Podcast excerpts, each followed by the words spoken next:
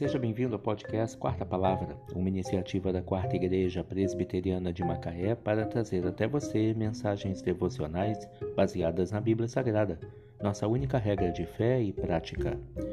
Neste domingo, 20 de março de 2022, veiculamos da quarta temporada o episódio 136, quando abordamos o tema A Verdade, promotora da Justiça.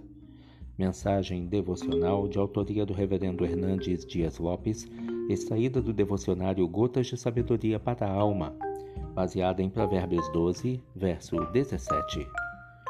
O que diz a verdade manifesta a justiça, mas a testemunha falsa, a fraude. No tribunal de Deus, a verdade sempre manifesta a justiça, mas no tribunal dos homens, não poucas vezes a justiça é negada aos inocentes. No tribunal dos homens, algumas vezes os injustos são inocentados e os justos condenados. No tribunal dos homens, com certa frequência, acolhem-se falsas testemunhas e a fraude prevalece. No tribunal dos homens, o jovem José vai para a prisão e a infiel mulher de Potifar é tida como molestada.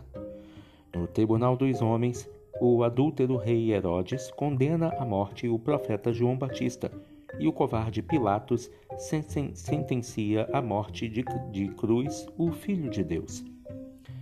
No tribunal dos homens, Jesus é acusado de um crime teológico e político, de blasfêmia e sedição. Mas as testemunhas são falsas e a sentença contra ele é injusta.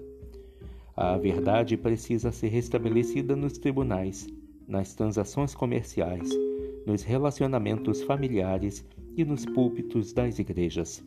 Precisamos repudiar com toda a veemência a testemunha falsa, que vende sua consciência por suborno, torce a verdade por vantagens imediatas, cospe na cara da justiça e dá à luz esse monstro perverso que é a fraude.